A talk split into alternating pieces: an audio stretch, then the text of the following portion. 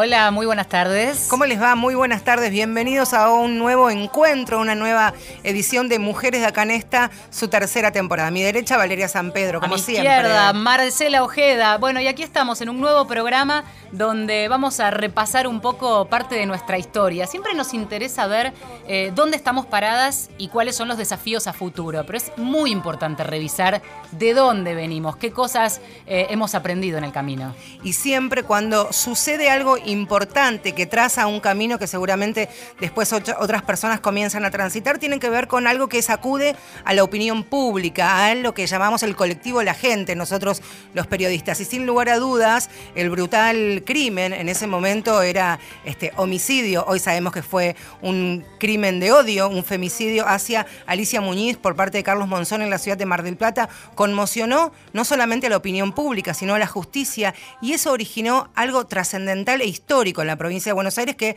se extendió a todo el país. Y que tiene que ver con las comisarías de la mujer. Pensaba, 1988 no se hablaba de violencia de género, no se hablaba de femicidio, eh, se hablaba de crímenes pasionales. Mujeres golpeadas. Mujeres golpeadas.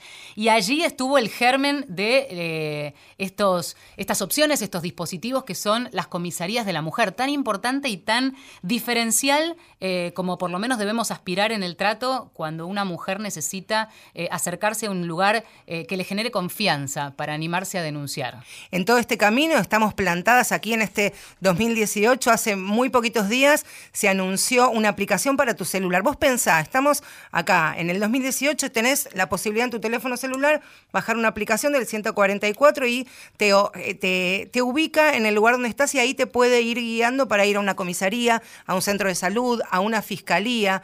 Pero claro, ¿cómo era?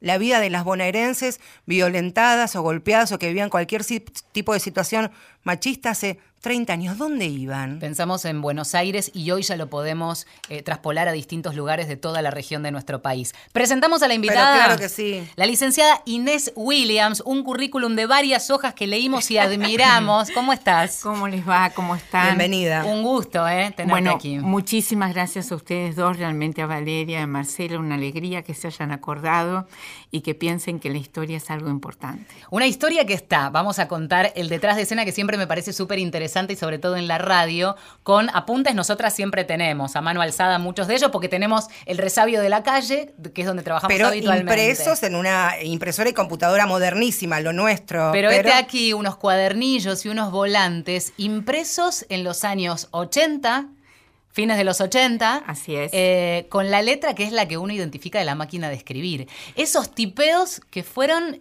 nacidos de ustedes, de la cabeza de ustedes, y que después fueron mutando y, convirtiéndose en, lo que todavía hoy puede recoger eso que ustedes escribieron. Bueno, eso, eso es impresionante. A mí, además, que me dediqué bastante a la tecnología después, o sea, fue, yo tuve una de las primeras computadoras, que ustedes no se imaginan lo que era trabajar con eso.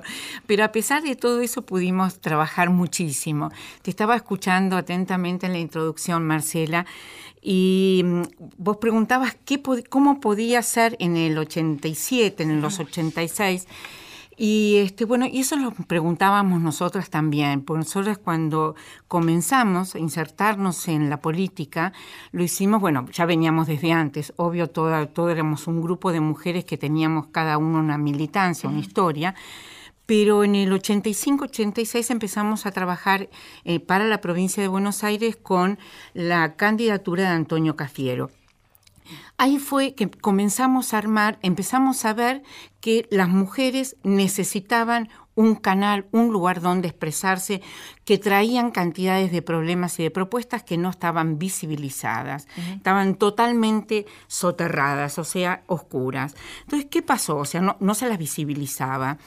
Eh, en ese momento, entre el 85 y el 86, comenzamos a trabajar el tema específicamente mujeres bonaerenses, a buscar mujeres bonaerenses en cifras, a tratar de buscar las mujeres bonaerenses en carne y hueso y ver qué era lo que pasaba.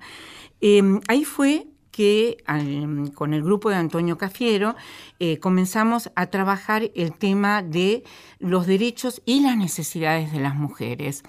Eh, ahí en el Consejo de la Mujer empezamos previamente un grupo de mujeres, éramos seis o siete, que nos reuníamos ahí en la calle Belgrano, en el comité, que no era el comité, era la, mm. tampoco era, una, era el espacio donde nos reuníamos para trabajar. Y, comenzamos a trabajar todo lo que era el tema del discurso hacia las mujeres. Ahora, eh, pensamos, volviendo a la idea de la comisaría, ¿no? Ahora nos puede parecer, y todavía reclamamos, esta opción de que las mujeres en cada distrito del país puedan tener el acceso a. Pero yo digo, cuando en, en la matriz estaba pensado en clave masculina, cuando las comisarías además estaban ocupadas mayormente por hombres y esa mirada se aplicaba a la de los hombres. ¿Cómo se les vino a ocurrir decir tenemos que tener comisarías de y para mujeres. Bueno, en nuestro país no había, ¿sí? Había en España algo, en la provincia de Buenos Aires en 1947 hubo un antecedente, ¿eh? Sí, hubo un antecedente, una especie de dirección de la mujer, una cosa así que se diluyó en el tiempo y el espacio. No, sabíamos que existió, pero se, no, no prosperó. Y luego en nuestro país no había ninguna. Sí estaban en Brasil, había un buen programa de las delegaciones femeninas, que en realidad había una o dos comisarías que estaban funcionando. Eh, es más, eh, yo fui en el 87 a Brasilia, fui a, no, en el 89, a un encuentro de mujeres, de mujeres policías, y eh, tuve que vivir en la cuadra con las mujeres policías, fue un impacto impresionante porque mi carrera no tenía nada que ver con eso, bueno, pero aprendí mucho en ese momento y realmente ellas, ellas tenían una mirada eh, muy interesante sobre el tema, cómo tratar el tema. Ese fue un muy buen aprendizaje. Entonces, en España, en Brasil ya había un antecedente y empezamos a trabajar qué era lo que pasaba. También en Cuba había otro antecedente, recién afuera mm. les mencionaba a la señora Condón o Miss Condón, porque era una, señora bajita, flaquita, mm. era canadiense, que Fidel la había incorporado eh, para los planes de prevención eh, de embarazo y sobre todo ellos ya habían legalizado el aborto, pero eh, repartían condones por todas partes, y mm. andaban por televisión con sus eh, condones inflables, etcétera, etcétera. Era muy gracioso, pero además trabajaban mucho el tema de prevención de la violencia, porque estaba ligado ella lo veía como una cosa ligada. Entonces, ¿qué hicieron? No tenían muchos recursos, pero sí les daban silbatos. Entonces las mujeres o golpeaban, las alertaban a las vecinas golpeando las, las, tapas de las, ollas, o los silbatos y con eso el, el barrio se comprometía. Pero Cuba era Cuba y Cuba en ese mm. momento podía hacer eso, había un compromiso entre las mujeres, entre el barrio, que acá no existía, acá no, no podías hacer. Entonces, ¿cómo hacer acá? ¿Qué podíamos hacer? Eh, cuando comenzamos a trabajar el tema del discurso, eso te los cuento porque realmente es gracioso, Antonio, cuando digo Antonio, Antonio Cafiero, tenía eh, parecía Cicerón en el discurso, ¿no? Es decir, cuando mencionaba eh, respecto a las mujeres, así como era extraordinario en la cuestión política, respecto a las mujeres, el sujeto mujer aparecía en la enésima oración al fondo y todo en pasivo. Entonces, bueno, empezamos a trabajar desde ahí. Él hizo tal cambio, pero tal, además entendió el problema, él hace tal cambio, pero tal cambio, que cuando hacemos la campaña final, hacemos un encuentro de mujeres en La Plata de 2.000 mujeres, donde ellas em, traían todas las propuestas, entre ellas tratar el tema de la violencia, entre ellos temas, y Antonio se para y dice, porque nosotras las mujeres. Ah.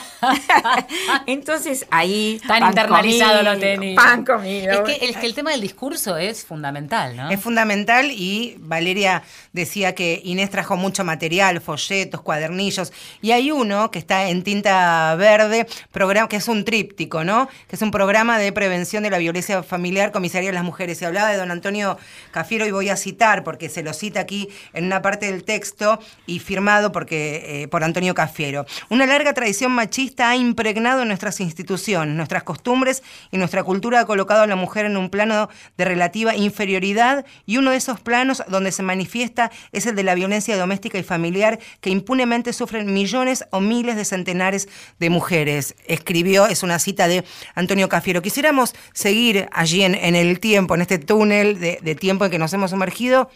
Eh, don Antonio, queremos hacer comisarías para la mujer. Quiero que me cuentes, que, recuerdes el, el momento exacto. ¿Cómo fue la anécdota del momento? Claro. Mira, el momento exacto, porque veníamos choqueadas por lo que le había pasado a Alicia. Y además veníamos choqueadas porque habíamos visto en un café de La Plata, que era, porque al principio cuando se arma el Consejo de la Mujer, que Antonio decide abrir este espacio, visibilizar a las mujeres y armar, no le pudo dar categoría de ministerio, sino que le dio categoría de consejo, pero que funcionaba como un ministerio, que además fue muy interesante porque fue democrático, porque tenía un consejo ejecutivo y uno consultivo en un café, traen azúcar, un sobrecito. Era, no, era, no, era, era, no era una marca tan conocida, pero pude hacer el seguimiento de la marca. Doy vuelta y leo, cuando llegues a tu casa, pégale a tu mujer. Ella, tú no sabrás por qué lo haces, pero ella sí. Proverbio árabe. No te juro. Inmediatamente llama, llamamos ahí a, la, gente del azúcar, a la fábrica, etcétera, etcétera. Bueno, todo eso se eliminó. Fue una, un pequeñísimo, pequeñísima alfiler, digamos, un, pequeño comienzo. Bueno, entonces ya teníamos, habíamos visto que había más de 20.000 denuncias ¿sí? que se habían efectuado durante 1877. 1987. 1987, mira qué pasado lejano, ¿no? 1987, eh, si digo bien. Eh, había ya 20.000 denuncias. ¿20.000 denuncias ese año? Ese año. De ese año, y además todas contabilizadas, porque cuando uno pide Em, información a la policía, a la policía le cuesta mucho devolver esa información, mm. ¿sí? Tiene además reparos, sospecha para qué estarán pidiendo esto, entonces dibujan, no siempre conviene decir la verdad, entonces más bien minimizan. ¿Fueron con esa información directo a enfrentarlo? Fuimos con esa información y me tocó a mí. ¿Cómo fue? Me tocó a mí. En Monte Hermoso, en una reunión de gabinete, que estábamos todos, entonces yo le digo, Antonio, en Brasil están funcionando muy bien las comisarías de la mujer. Mucho no sabíamos cómo funcionaba, pero bueno. Pero hay que decirle que, estaba Operativo Seducción en marcha. Exacto. Sí. Antonio, ¿qué le parece? ¿A usted le parece bien? Sí. Bueno, entonces hagámoslo. Y yo, ¿qué? Ese sí es tremendo porque te abre una puerta, una puerta al vacío, en, el mejor de los sentidos, a empezar a escribir esto que decíamos, es material de cero. Exacto. Es reuniones en donde decís, ¿qué pongo en este papel en blanco? Mi pregunta es, ¿de qué manera construyeron esos atajos? ¿Qué eufemismos usar? ¿De qué manera llegar cuando Hoy en día, y lo decimos siempre con Marce, a veces la palabra feminismo asusta. Imagínate lo que era 30 años antes hablar de esta perspectiva. Y estamos hablando, Inés, de un grupo de mujeres civiles que no tenían eh, carrera policial comenzar a ir a ver a los jefes de la policía bonaerense en 1988. Contame cómo fue empezar con, te imagino, este, con carpetita debajo del brazo. Y trajecito. Y o pantalón? No, no, no, polleras. Además, pero éramos, éramos, nos sentíamos unas capas. Eh, y, lo eran, y lo eran. No, pero además, aparte, aparte eh, hubo que hacer muchas concesiones. Por ejemplo, las primeras se llamaron comisaría de la mujer, después hubo que agregar y de la familia, porque la segunda pregunta era, ¿y por qué no de la familia? Pim, pam, pum, pim, pam, larguísimo toda la historia, entonces, bueno, muy bien, ¿trae problemas? Pasemos a llamar a mujer la comisaría de la mujer y la familia porque traía mucho problema que fuera solo de la mujer. Señora Williams, la va a recibir el jefe de la distrital el martes a tal hora. Vaya usted y su equipo de trabajo. Llegan a la distrital. ¿Qué pasó en esa primera reunión? El jefe, el jefe, el jefe de la regional que yo nunca había visto en mi vida, un jefe eh, de una o sea, jefe de la policía bonaerense, un capo. Bueno, lo primero que nos dice es eh, ellos hablan muy en términos femenino, masculino, o sea, en fin. Entonces me dice, eh, bueno señora, eh, yo creo en la mujer porque mi madre y mi primera maestra lo son. Así.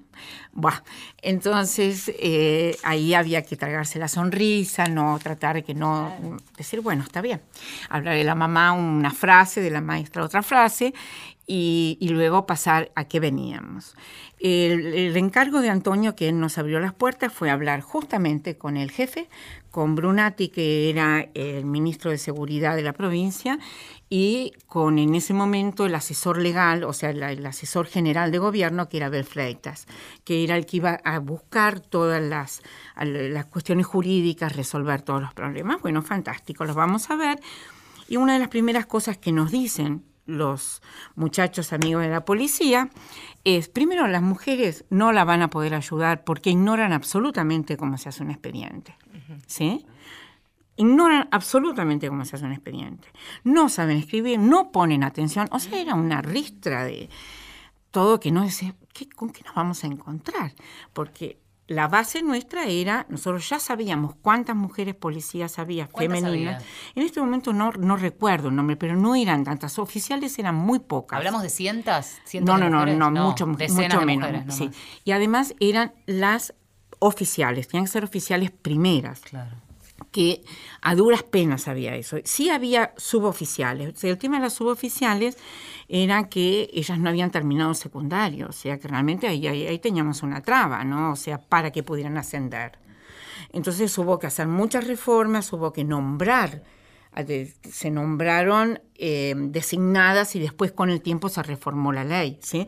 Entonces, bueno, nos dicen todo eso, nosotros decimos, bueno, no importa, Vamos a trabajar con ellas, vamos a ver cómo son, vamos a, ver si están dispuestas a, porque tenían que formarse, entender el proyecto y formarse. La primera, eh, una vez que decidimos, nos, dieron permiso, ¿sí?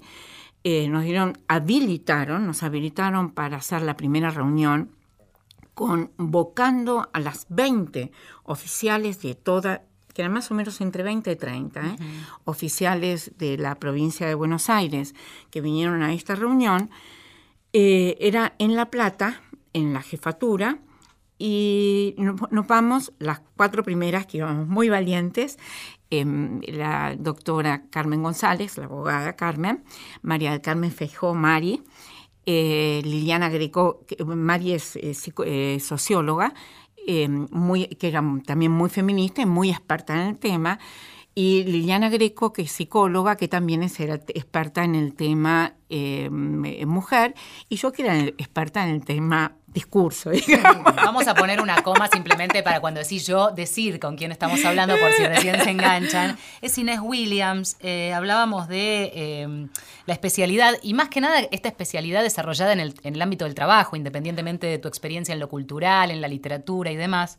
Eh, coordinadora del área de mujer, cultura, siempre en la provincia de Buenos Aires y, y sobre todo pionera en esto del diseño y ejecución de este programa de prevención de violencia, pero esto de las comisarías de la mujer, que es lo que estamos desarrollando. Y llegamos al momento clave donde ahora pongo, eh, suelto la pausa de nuevo para que cuentes de ese primer encuentro con las mujeres. Bueno, acá hay que ubicarse que ya estábamos en principios de 1988, ¿sí? O sea que era un momento que uno no se imagina ninguna de nosotras se imaginó que nos iba a ocurrir lo que nos ocurrió. Además, todas, ya les dije que estábamos convencidas que, eran, que éramos unas capas, ¿sí? O sea que inmediatamente todos iban a derretir a nuestros pies y que todo iba a salir perfecto. Entramos, un aula, eh, eran filas, estaban puestas en fila de uno al fondo, sentadas con sus uniformes, sus gorros, su mirada al frente, frente march, y nosotras cuatro ahí del otro lado, cada una con su historia, ¿sí? A Carmen la habían matado a su marido ahí, cada una tenía su historia, la historia que había tenido durante la dictadura, o sea que todas teníamos bastante miedo. Llegan ahí muy movilizadas. Muy movilizadas. En ese momento, en ese momento, que es un momento bastante, bastante fuerte para nosotras, ah, aclaro, al fondo era una fila de oficiales varones. No sabíamos nosotros tampoco distinguir si eran oficiales o qué era, porque no nos dábamos cuenta las charreteras ni de los botones, nada de eso. Bueno, entonces estábamos ahí y vemos, empezamos a, tratar de romper el hielo, porque era un hielo total. Empiezo, me toca a mí presentar. sigue María del Carmen, sigue Carmen, no, sigue María del Carmen Feijó y ni nos miran. Entonces yo me doy vuelta y le digo a Liliana, Liliana, yo me voy de acá. Porque es la primera vez en mi vida que no consigo ni siquiera que nos miren. Las Hacer- mujeres mismas. Sí, las no hacer policías. contacto visual, ni siquiera contacto lo- visual. El contacto visual es lo primero, Lo primero. que uno busca en su interlocutor, siempre. Exacto, exacto. Ni siquiera, ni una sonrisa, ni un gesto. ¿eh? Llevábamos entre las dos como media hora. No media hora, pero ponerle 15 minutos seguro. Yo le digo, Liliana, me voy. Y Liliana me dice, vos de acá no te vas, vos me trajiste, te quedás hasta el final. Entonces viene, en un momento, viene un oficial trayendo café. Entonces, esto, y eso fue una estrategia. Cuando veo el café, cuatro tacitas, pregunto, ¿hay para todas? No. Entonces le agradecemos, no queremos café. Nos moríamos con un café. El primer gesto de empatía con ese resto de- del auditorio. Exacto. Incluirlas en un pocillo de café. Claro. Exactamente. Ahí hubo un, un primer contacto visual con una, con una que me miró. Esa que me miró, cuando terminó todo, se acercó y me dijo en secreto, lea el artículo 13 infine del reglamento de la Policía de la Provincia de Buenos Aires. ¿Qué dice? ¿Qué dice? Léalo. Entonces nos saludamos, dando la mano, tomando distancia, marcha para cada una para su casa. Y cuando eh, busco el reglamento, ¿qué dice el artículo 3 infine? Habiendo un oficial de igual o mayor jerarquía, las mujeres no deben hablar y deben seguir la voz de mando, más o menos con estas palabras, de el oficial a cargo de la, del operativo, de la situación, de lo que fuere. O sea, estaban obligadas a, a quedarse calladas. Ah, oh, Claro, por eso teníamos todos los hombres al fondo.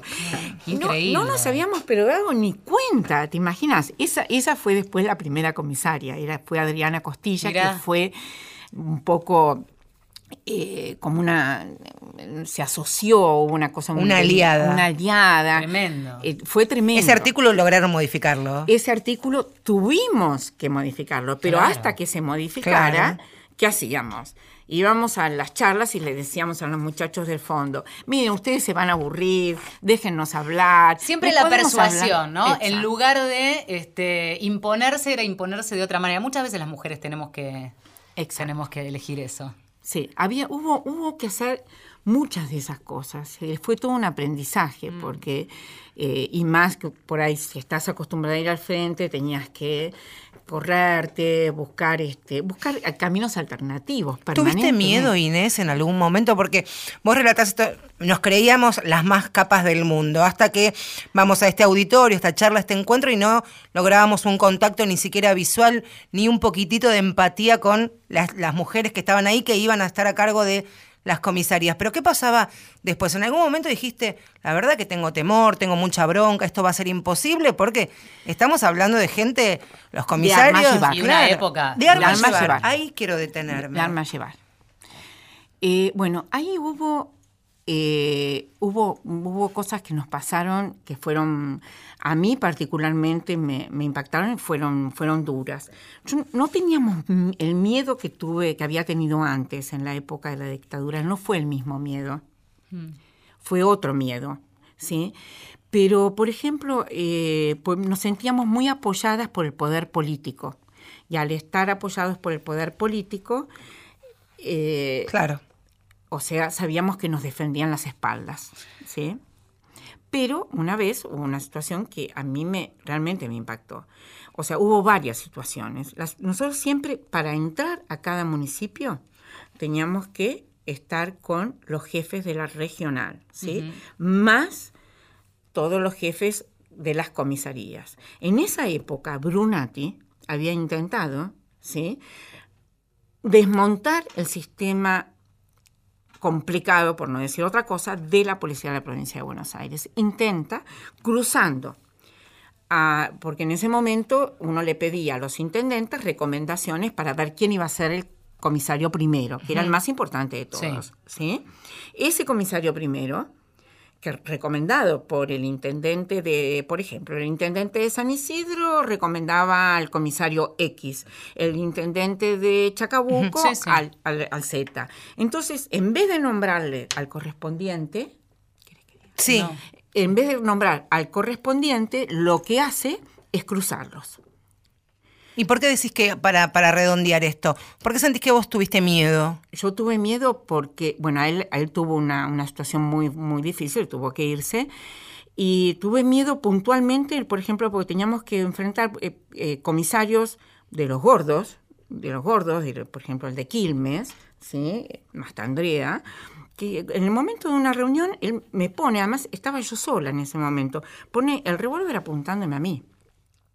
Sobre la mesa, apoya el revólver apuntándote. Apoya sobre la mesa apuntándome. Entonces yo lo doy vuelta. Lo doy vuelta haciéndome, no sé, la superada. Mire, mejor que quede para ese Perfecto. Pero te corría frío, te corría frío. Estamos hablando con Inés William, estamos en Mujeres de Acá. Tenemos música y tenemos mucho más para charlar. Quédense. Marcela Ojeda y Valeria San Pedro. Mujeres de Acá, tercera temporada, en la radio de todos.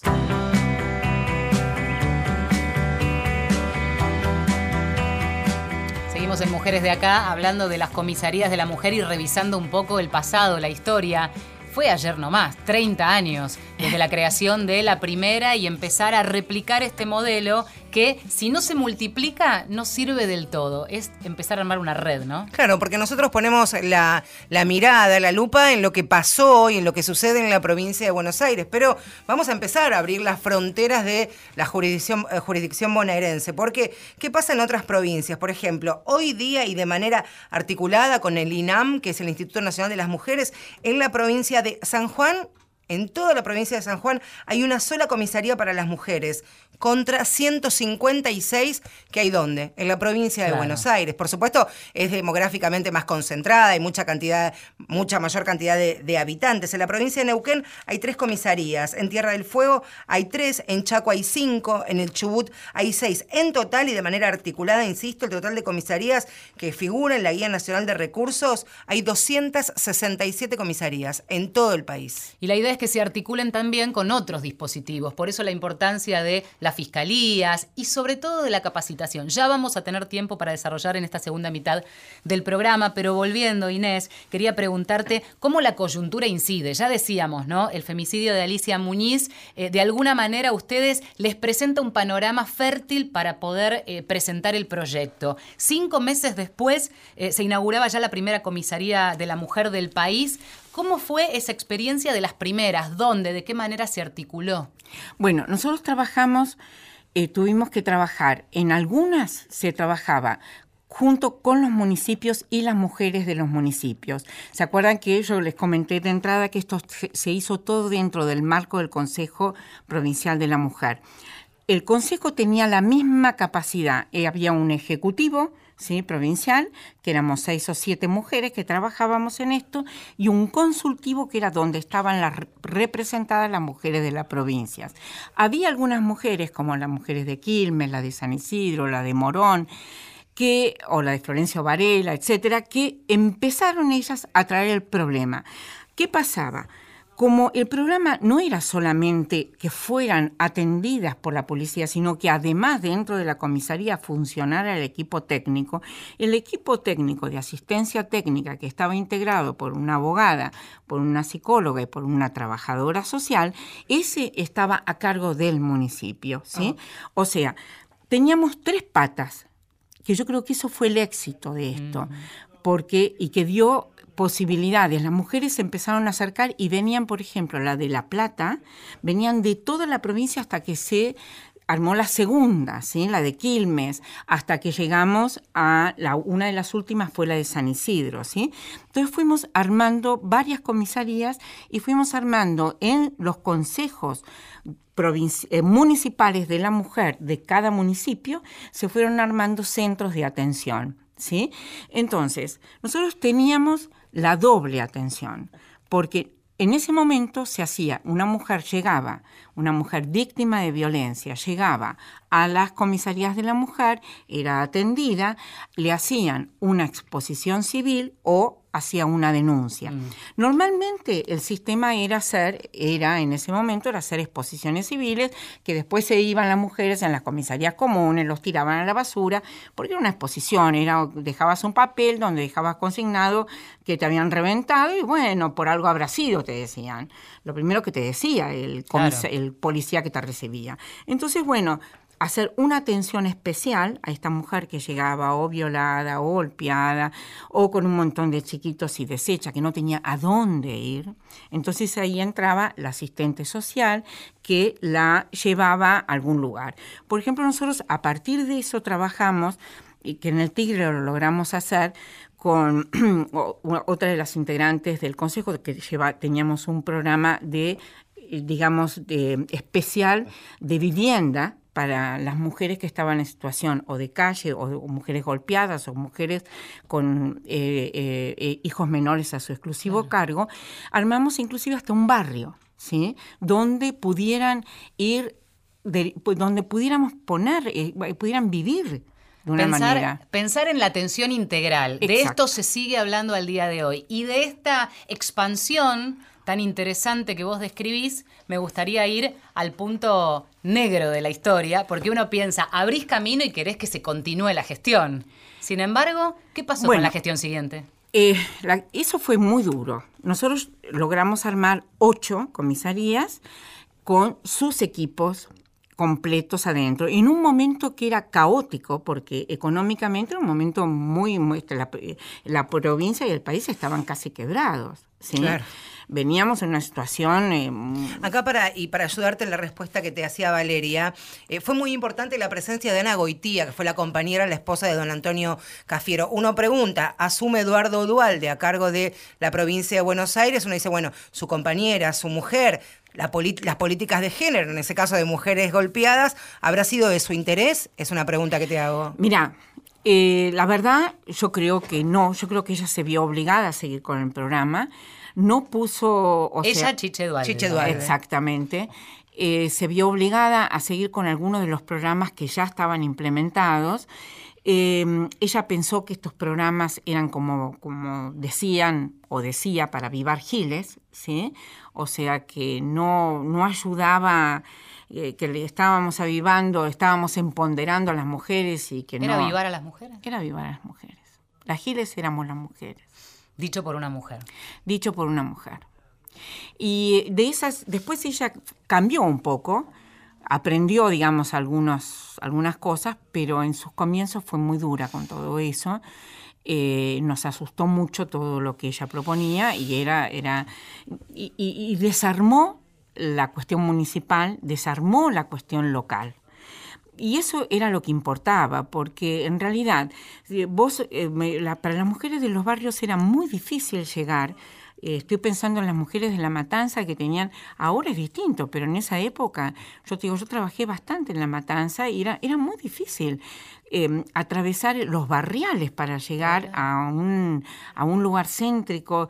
Entonces, bueno, en cambio tenían sus, sus grupos donde estaban las mujeres representantes que podían atenderlas y ayudarlas y derivarlas. Bueno, toda esa parte se manipuló, digamos, para convertirlas en las manzaneras políticas. De todas maneras, las mujeres saben bastante defenderse y saben cómo encontrar salidas para, para sus cuestiones políticas. Pero que, pero qué desperdicio, ¿no? Habiendo hecho un trabajo fue, tan. Fue duro, fue, duro, porque eh, fue muy duro. Eh, Em, porque ahí, ahí faltaba, eh, faltaba un poco más trabajar el tema de la, con la policía. Yo a veces pienso que si se hubiera trabajado con el tema de la policía como lo estaba empezando a trabajar Antonio, las cosas hubieran sido distintas. Y el tema es el hoy, ¿no? También, y por eso queremos saber cómo estamos plantados hoy. Vamos a seguir sobre este tema eh, con Inés, pero tenemos una comunicación telefónica. Claro, porque esta, la gestión de Inés y de sus compañeras que hicieron esta hazaña tuvo su origen en la provincia de Buenos Aires, que después comenzó a extenderse a otros distritos de nuestro país, a otras provincias. Volvemos a la provincia de Buenos Aires para saber cuál es la realidad hoy día de los bonaerenses, cuáles son las políticas públicas que tienen que ver con el cuidado integral hacia las mujeres y los niños. Por eso saludamos a quien está a cargo precisamente del área de diversidad y género de Buenos Aires, que es Agustina Ailion. Hola, ¿qué tal? Buenas tardes. ¿Cómo estás, Agustina? ¿Qué tal? Buenas tardes, ¿cómo están? Muy bien, queriendo saber de qué manera se, le ha, se les está dando continuidad a las buenas cosas que se hicieron en gestiones anteriores y nos estamos eh, remontando hoy a 1988. Así que, ¿cómo está hoy la provincia de Buenos Aires?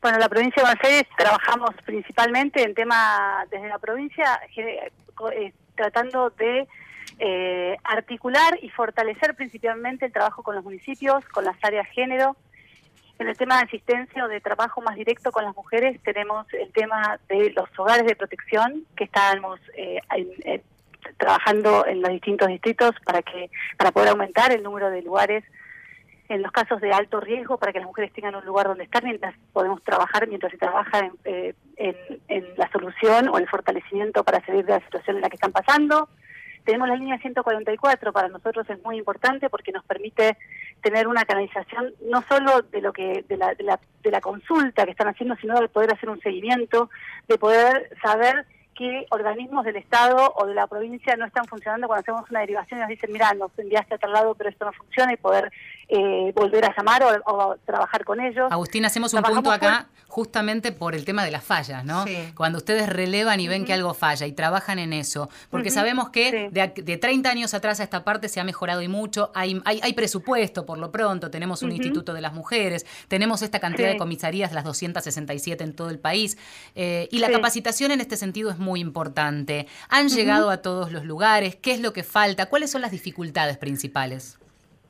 Eh, para nosotros es muy importante, lo que estamos trabajando ahora mucho es trabajar en forma conjunta, tanto con el tema, en, el caso de atención a las mujeres, tanto con el tema de las comisarías, para los cuales y trabajamos en todas las áreas que tienen que ver con, con lo que es eh, los distintos ministerios y secretarías. Primero hay una cosa que para mí me parece que es importante y que empieza a hacer una mirada que por lo menos lo vemos de políticas de la provincia, que es hay una transversalización del tema de género.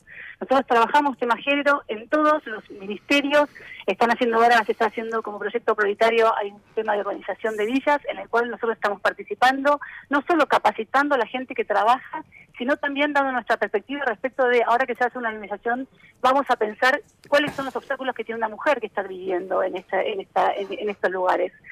Eh, desde ese lugar me parece que el trabajo en un punto con los distintos ministerios, con las comisarías y también estoy incluyendo en esto, estamos teniendo, sobre todo ayer tuvimos y tenemos como mucha apertura, que para mí es muy importante, el tema del Poder Judicial. ¿Está, ¿Está funcionando bien? ¿Cómo calificarían este sistema en donde se empieza a generar eh, la red ¿no? entre los distintas, las distintas áreas? digo. Lo que, lo que me parece que se ha instalado y que todos entendemos es que es una problemática de todos, que tenemos que articularnos, que tenemos que trabajar en conjunto, que es imposible abarcarla de una sola mirada y que además no es justo abarcarla de una sola mirada. Entonces estamos trabajando por ahí en cuestiones más específicas. Si yo trabajo o estoy en las charlas por ejemplo, ayer que tenemos, nos juntamos con el Departamento de San Martín, con los jueces, con los fiscales, con los defensores, y empezamos a decir, bueno, tenemos un problema con el tema de las notificaciones. ¿Cómo puede ser que salga la medida, pero si la persona no está notificada, no se la puede, no pueda tener ningún tipo de sanción?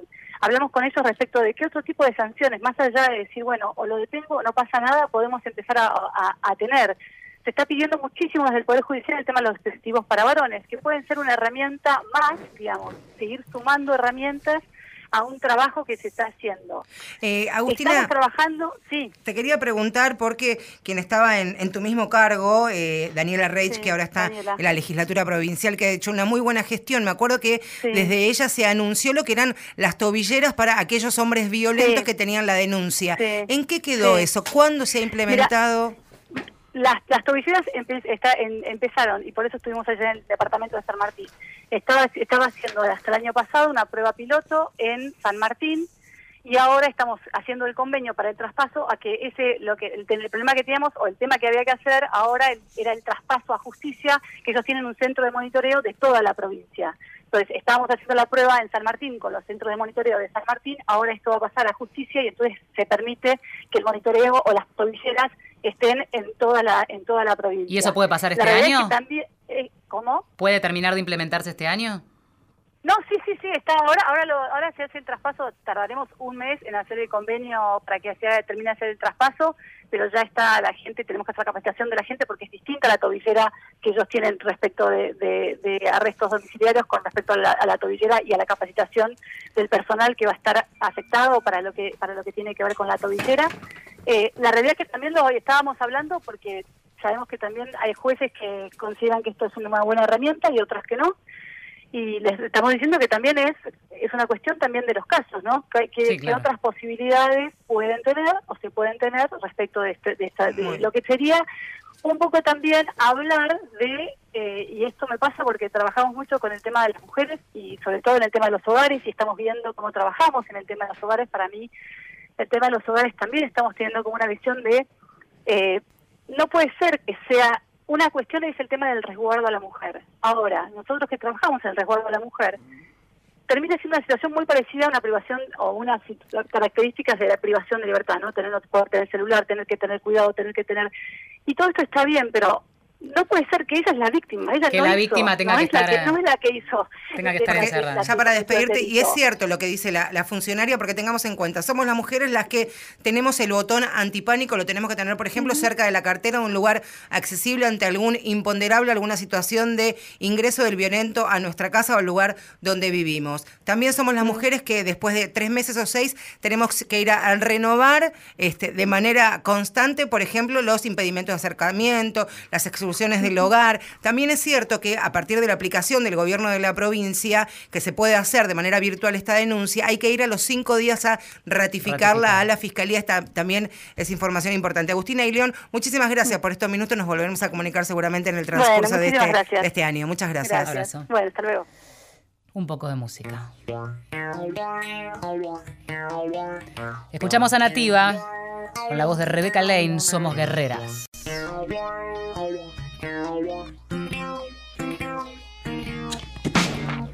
Somos guerreras,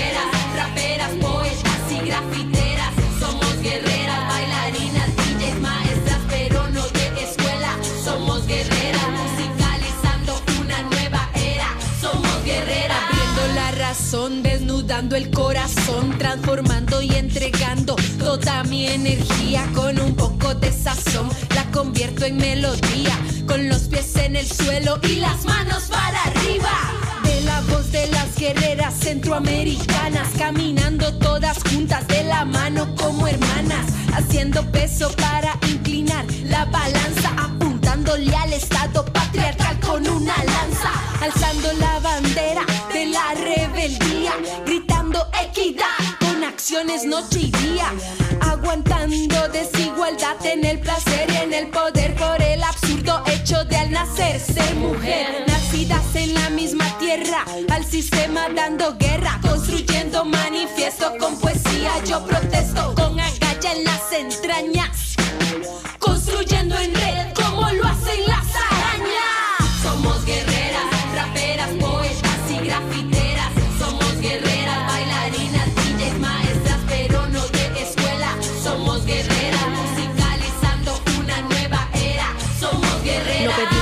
a nadie, pero nacimos en combate. Míranos la piel, tenemos cicatrices, marcas de guerra, sin directrices. Corazón fiel a las raíces. En la tierra no hay tregua para quien abuse de ella. Nos orientan las estrellas, somos fieras, somos guerreras. Las fronteras son barreras que botamos con nuestro canto. Cada tanto nos reunimos para hacer encantos, para escupir en paredes lo que no sale en la tele, no ves en las redes. Destruye si puedes la estética de lo privado. El patriarcado se quema en cada cuerpo que no se condena a la dieta, al depilado, al noviazgo heteronormado. Tu cintura sin censura en el cipher con bravura. Toma tu espacio, tírate de una, llena el dance floor con sabrosura. A la basura el macho que oprime. Esta es mi zona llena de Si te asomas, muestra respeto. Nos defendemos porque somos lobas. Estas manadas de luchadoras. Tocas a una y tocas a todas. Ten cuidado porque nosotras no lo tendremos si daño ocasionas. Somos guerreras, raperas, poetas y grafiteras.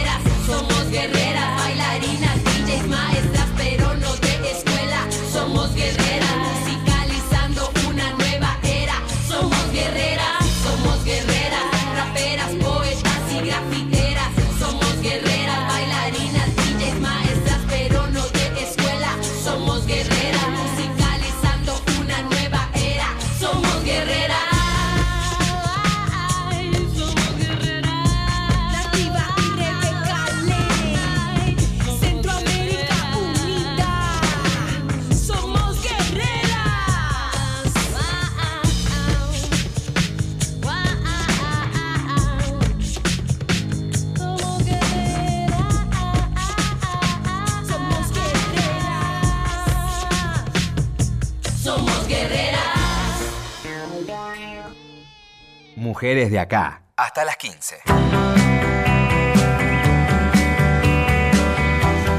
Los últimos minutitos, ¿eh? ya nos estamos despidiendo de este hermoso programa de Mujeres de Acá, donde nos propusimos y esperamos haber este, cumplido con este deseo de re- eh, viajar en el tiempo, ver cómo era la Argentina hace 30 años y cómo trabajaban este grupo de mujeres que tuvieron una misión, llevar adelante las comisarías de la mujer. Y pensaba, mientras este, Inés Williams nos relataba de qué manera lo hicieron en la provincia de Buenos Aires, lo que pasó hace poquito tiempo acá, en noviembre del año pasado, cómo un grupo de diputadas, legisladoras, lograron armar una especie de conquista pero desde, desde el silencio y votar la paridad de género en el Congreso y convertirla en ley. También fue una conquista, pactos, idas y venidas, se hizo hace 30 años, se hace ahora protagonizada por mujeres. Y la viveza en el momento, de entender la coyuntura y ver dónde está ese resquicio para meterse.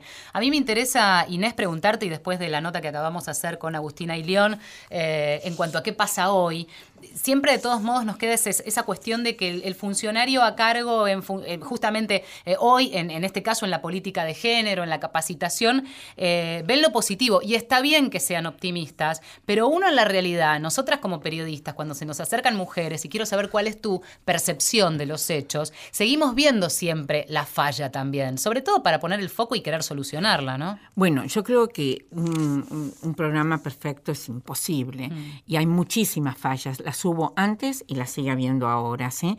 Una de las, uno de los de los problemas serios es no perder de vista a la, a la víctima, a la persona de carne y hueso que viene a pedirte ayuda. ¿Sí?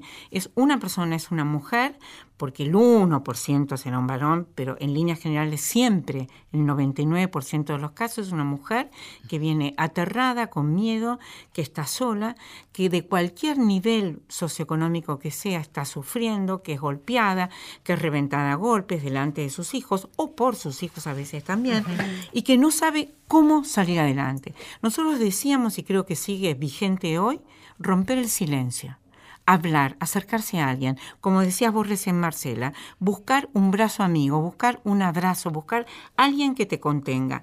Yo he visto, lo he visto, yo no soy psicóloga, ¿sí?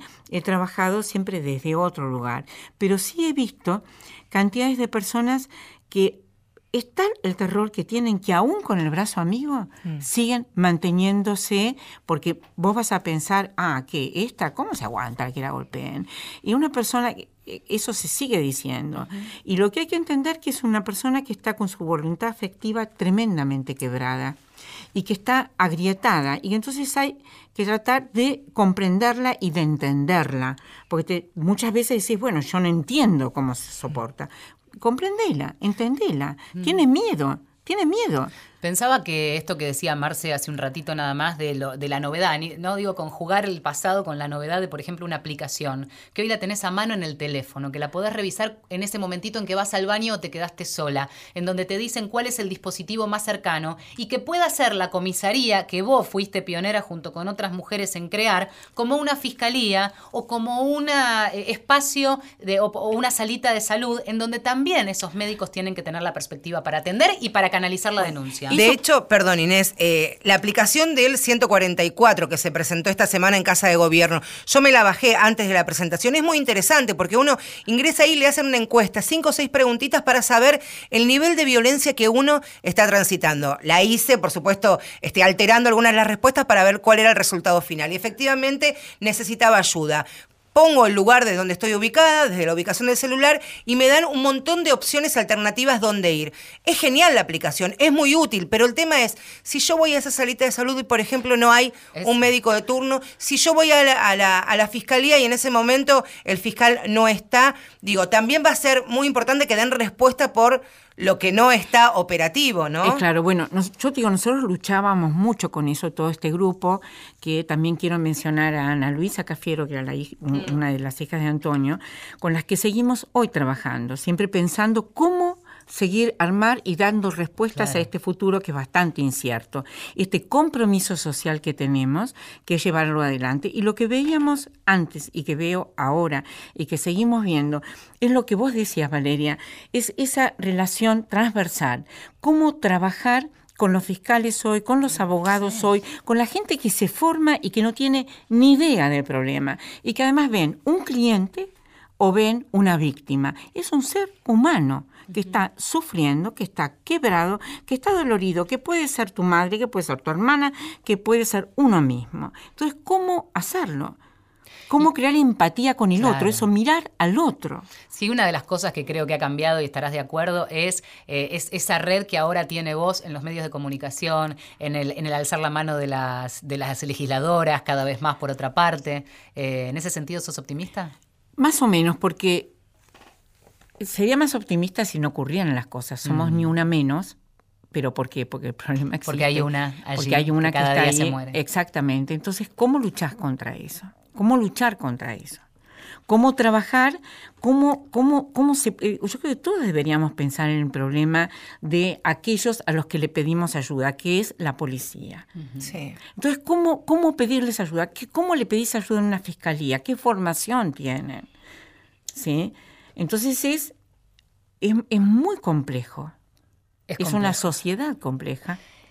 Estamos ya, este, es una sociedad compleja, es- somos muy complejos. Estamos ya despidiéndonos de estas mujeres de acá y, y brevemente y principalmente agradecerle a Inés Williams que haya venido este domingo a la tarde aquí a los estudios de, de Radio Nacional y le preguntábamos, mientras aguardábamos para comenzar el programa, si una vez que deja la función pública, siguió militando, de qué manera continuó su camino después de haber dejado el cargo. Y después nos decía, Inés, y uno se da cuenta ahora, todos estos años de dolor ajeno y de sentirse atravesado por el dolor del otro, deja callos, ¿no? Uno siente el dolor en el cuerpo también. Sentís mucho dolor en el cuerpo y además eh, eh, sentís que es agotador.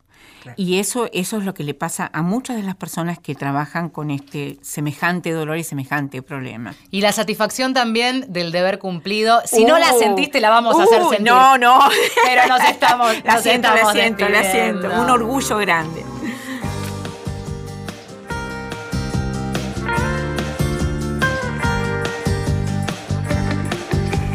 Y ahora sí, formalmente empezamos a despedirnos. Sí, señora, nos operó técnicamente Diego Rodríguez, muchas gracias, Diego. En la producción estuvo Inés Gordon. Gran trabajo de Inés, ¿eh? En la puesta al aire de Néstor Borro. Nuestra invitada del día de hoy, muchas gracias Inés. Gracias. Nuevamente agradecerte por haber venido y principalmente por lo que hiciste. Y ahora vamos a colgar también todo el material que trajo. Le Sí. sacamos fotos y lo colgamos en el Twitter. Gracias Valeria San Pedro. Marcela Ojeda. Inés, Y muchas gracias. muchísimas Un gracias. gustazo, gusto ¿eh?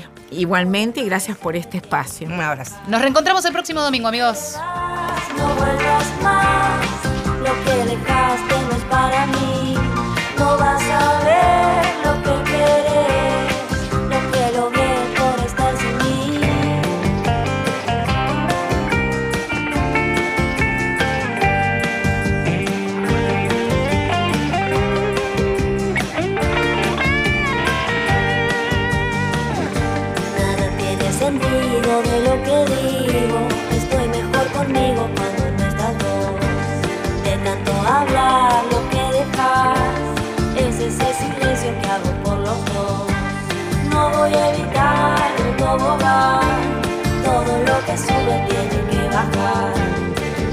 Te vas, vas a viajar. Las nubes se despejan y vuelvo a empezar. Y si te vas, no vuelvas más. Lo que dejaste no es para mí.